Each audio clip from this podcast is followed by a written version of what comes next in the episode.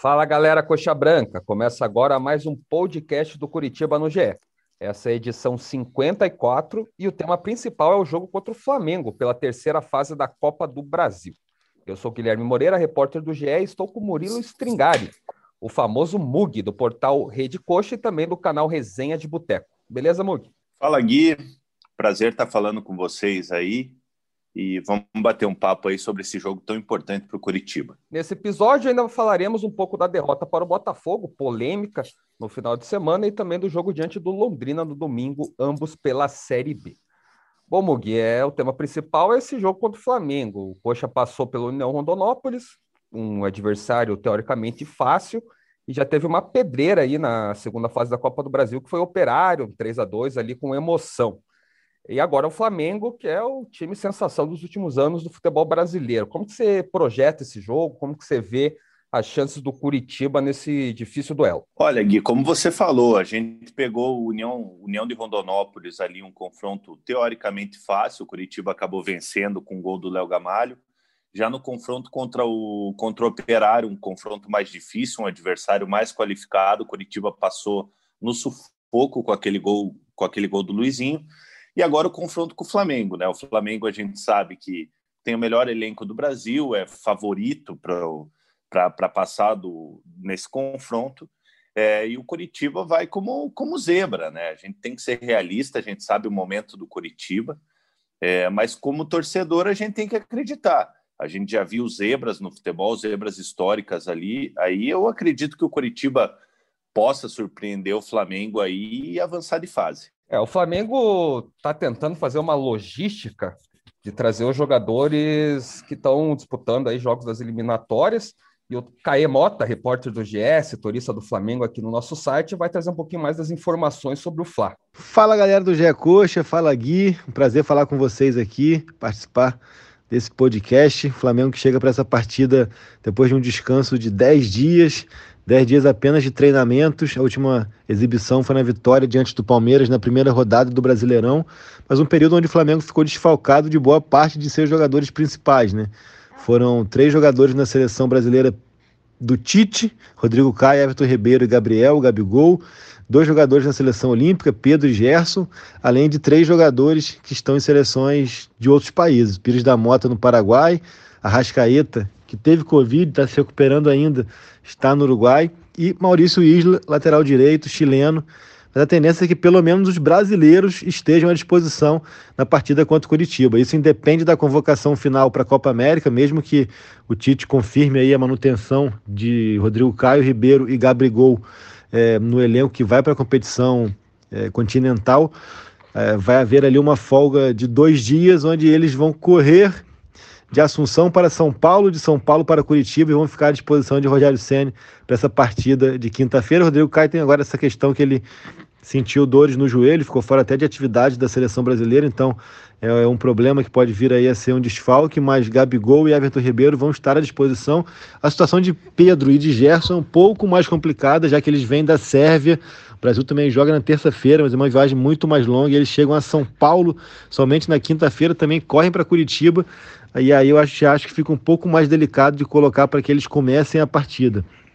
Mas é, vale lembrar que o Rogério Ceni tem trabalhado ao longo desses dez dias sem esses cinco nomes. Os três estrangeiros, a gente ainda não tem uma informação a respeito da liberação ou não para que eles venham ao Brasil para se apresentar nesses dois dias, fiquem à disposição e voltem para seus países. É uma questão que ainda é uma grande incógnita, mas a gente sabe que o Flamengo, do que depende dele para atletas da CBF, vai fazer toda essa força-tarefa para tê-los à disposição.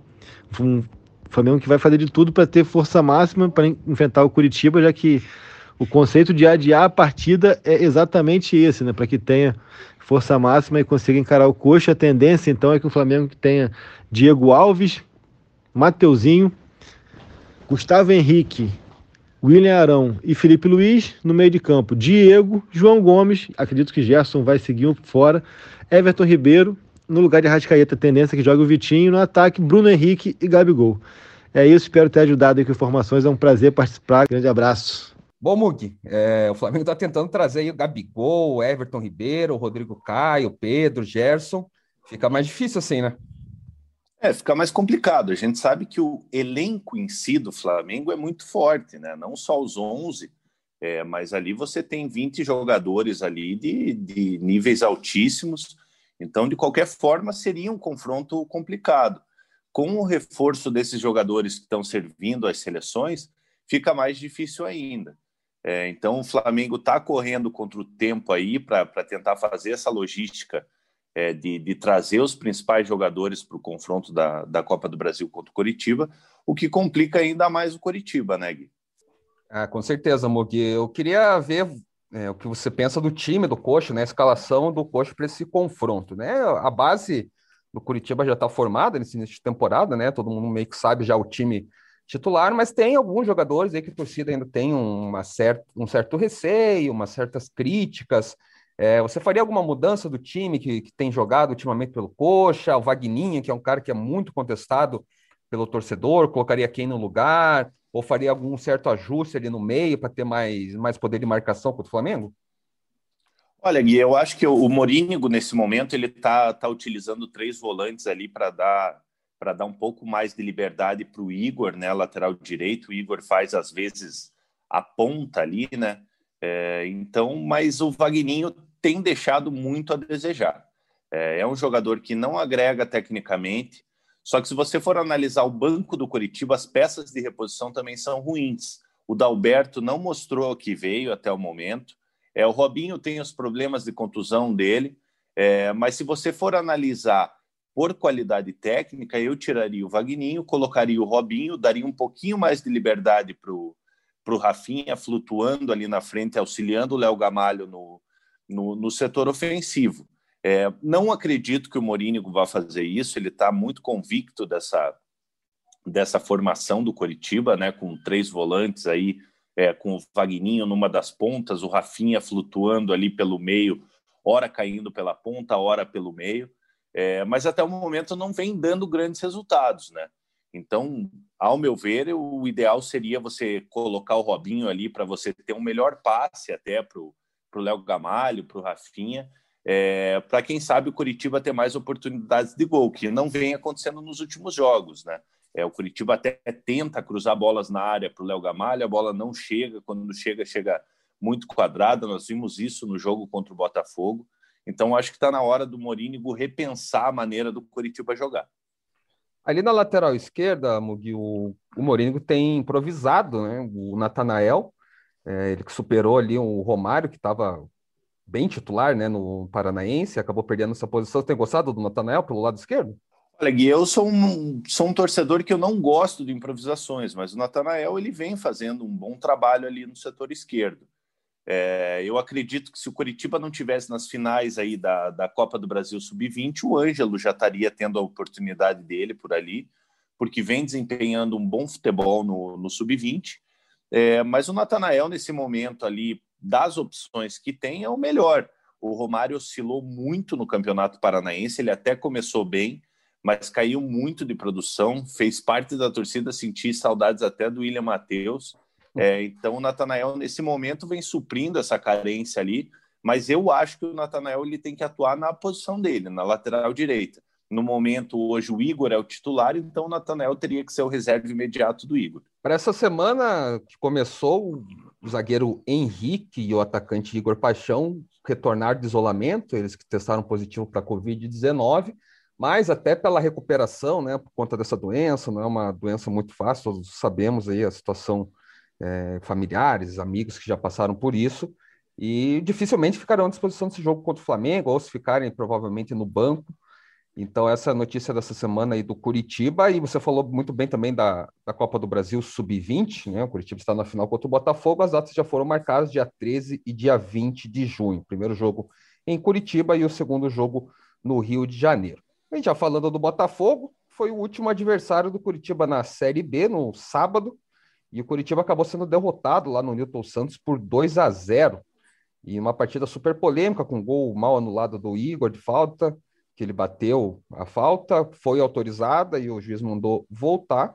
E depois um pênalti também mal marcado, né? Que a bola bate no Val, vai no braço do Igor também, só que é uma ação é, do jogador do mesmo time, também não foi uma ação de bloqueio, então foi um pênalti mal anulado. E no fim ali, no fim não, né, mas no contra-ataque o Botafogo acabou ampliando. É claro, né, que esse, esses lances são capitais e mudam totalmente a dinâmica numa partida. O Curitiba poderia sair na frente, não faz o gol, sai atrás e acaba perdendo o jogo. Como que você viu esse desempenho do Coxa, que também, como você citou já na, numa das respostas anteriores, pecou do meio para frente? É, Gui, é assim, ó, a gente tem que fazer duas análises desse jogo. É, o árbitro foi sim fundamental, no, no influenciou muito no, no resultado. É, se você for analisar, houve uma, uma inversão de abertura de placar. Porque o que, que acontece? Ele autoriza a falta, o Igor faz o gol, ali seria 1 a 0 para o Coritiba. É, Coritiba estava bem no primeiro tempo, controlando as ações do Botafogo, melhor no jogo que o Botafogo. É, e a partir desse momento, Coritiba tem o gol anulado ali, é, volta para o segundo tempo, o Botafogo volta melhor que o Coritiba. É, tem esse pênalti polêmico aí que não foi pênalti, né? Uma ação de bloqueio, está na regra. A bola vindo do, do seu companheiro ali não é pênalti, mas não justifica o fraco desempenho do Curitiba no segundo tempo. Se no primeiro tempo você teve um jogo controlado, no segundo tempo foi muito diferente. É, o Morínigo, além de demorar para mexer, mexeu muito mal. A partir do momento que ele tira o Léo Gamalho, que é a referência, apesar do Léo Gamalho não estar tá participando muito bem, muito do jogo, até porque a bola não chega, é, mas é aquele jogador que, que pode decidir um jogo em uma bola. É, e ele tirando o Léo Gamalho, colocando jogadores como Thailson, como é, Dalberto, Valdeci, você perde a referência. E ele manteve o, o Vagninho em campo, o Vagninho que estava num, numa, numa tarde, noite terrível, jogando muito mal. É, então a gente tem que cobrar o Morínigo também, porque errou muito, lógico. A arbitragem, mais uma vez, eu falo, prejudicou o Curitiba, é, influenciou muito no resultado, mas falando de futebol, o Curitiba deixou muito a desejar, pouco criou no segundo tempo. Ali no primeiro tempo também criou poucas oportunidades, mas estava controlando o jogo. É, então o Botafogo acaba fazendo esse gol de pênalti num pênalti que não foi, e o segundo gol ali, o Curitiba totalmente nas cordas, abatido já, que que o jogo já se encaminhava para o final, acaba tomando um gol de contra-ataque, né? É, então, assim, é, a gente tem que cobrar o Morínigo, sim. É, o Curitiba tem que cobrar a CBF em relação à arbitragem, mas o que passou, passou. É, o jogo não vai ser anulado. Eu acho que cabe ao Morínigo corrigir os erros que teve no sábado para não voltar a repetir no, nos próximos jogos da Série B. É, o Curitiba vai formalizar uma reclamação na CBF por conta desses erros da arbitragem, né, do, do árbitro baiano, mas sabemos que essas reclamações são mais formalidades do que é, resultam em ações futuras, né? Então é só mais um, caso aí Curitiba já fez anteriormente, até ano passado mesmo, chegou a reclamar com o CBF de, da arbitragem.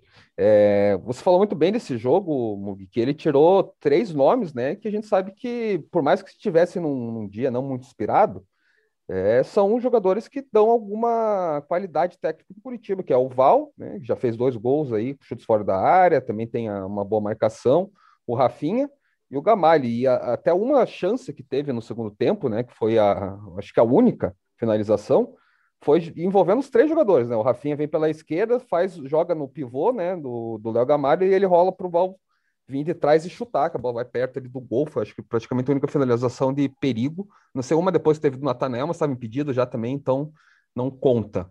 É... e ele não acaba não colocando o Gustavo Bochecha, recém-contratado, e parecia um jogo muito para ele, né? De jogar de frente, Sim. Com a cabeça levantada, tentando distribuir o jogo, e ele não coloca ele e coloca os jogadores que você comentou que realmente não estão mostrando a que, a que vieram para o Curitiba. Você colocaria o. Não sei se de começo, mas o Bochecha me parece uma boa opção para esse jogo até contra o Flamengo na quinta-feira. Olha, ele, a partir do momento que você traz um jogador do nível do Bochecha, que se destacou muito na Série B no ano passado pelo Juventude, é, e você tem essas, essas deficiências no teu 11 inicial, acho que você tem que colocar o jogador para jogar. É, nesse jogo contra o Botafogo, como você falou, era um jogo para o Bochecha. É, eu já teria colocado ele no intervalo do jogo, tiraria ou o Salles ou o Vagninho. É, só que o Morínigo ele parece que ele fica preso numa, numa, numa maneira de jogar. É, então eu, eu acho que o, o Morínigo ele tem que pensar em uma maneira de encaixar o Bochecha nesse time. O Bochecha é esse terceiro homem de meio de campo é, que, que faz essa transição de meio e ataque, é um volante que chega na frente, é um jogador que tem um bom passe.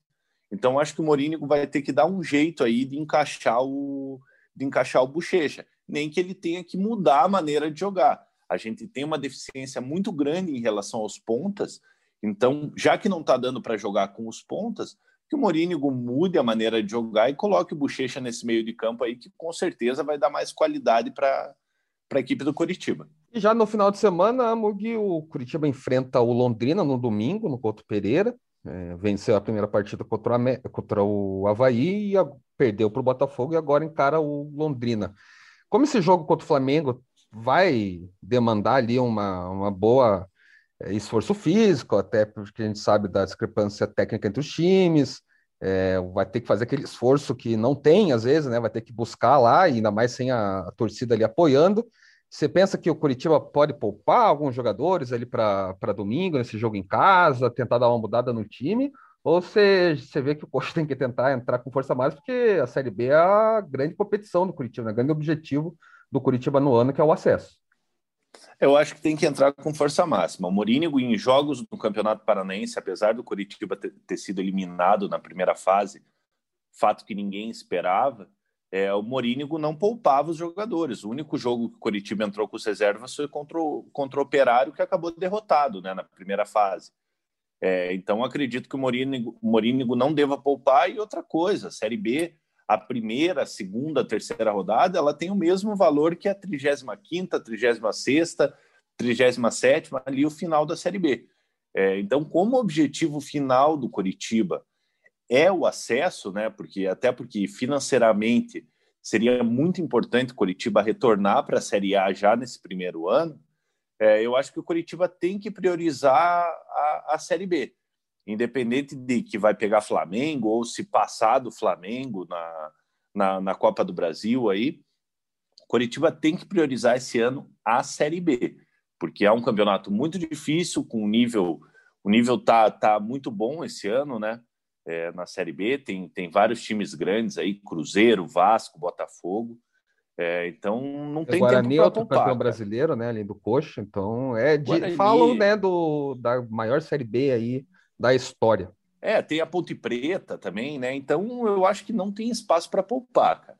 É, o Curitiba tem que usar força máxima na, na Série B, porque às vezes um tropeço é, com time reserva na Série B pode custar o acesso lá na frente. É como eu falei no meu Twitter. É, esses pontos que o Coritiba perdeu contra o Botafogo aí, que, que fosse um ponto, que o Coritiba tivesse empatado com o Botafogo. Às vezes faz falta lá na frente na hora do acesso.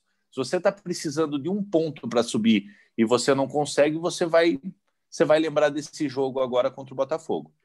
É, um concorrente que teoricamente é direto, a gente sabe que o Botafogo não está naquele nível acima, né? Que se pensar é favorito para subir, mas provavelmente vai brigar, né? Vai pelo menos brigar uma, por uma das vagas, e o Curitiba é outro time que provavelmente também vai brigar, e era um jogo bem vencível, né? Ou pelo menos para pontuar. Mugi, queria agradecer você pela participação aqui no podcast do GE, podcast Coxa, e deixar as portas abertas aí para você participar em outras oportunidades. Pô, eu que agradeço, Gui. Fazia tempo que queria participar. Hoje, hoje recebi o convite e logo me prontifiquei para participar. Você sabe que eu sou fã de vocês aí. É, e quando precisar, eu estou à disposição. É, e para quem não conhece, né, tem a Rede Coxa, tem o ca canal Resenha de Boteco também, os dois fazem conteúdos excelentes aí sobre o futebol paranaense, especialmente aí sobre o Coxa na Rede Coxa. Então, quem não, não conhece, vai lá e prestigie esses canais. Você já sabe, toda terça-feira tem podcast do Curitiba aqui no GE. E você também pode acompanhar a cobertura completa do Coxa no ge.globo barra Paraná. Um abraço e até semana que vem.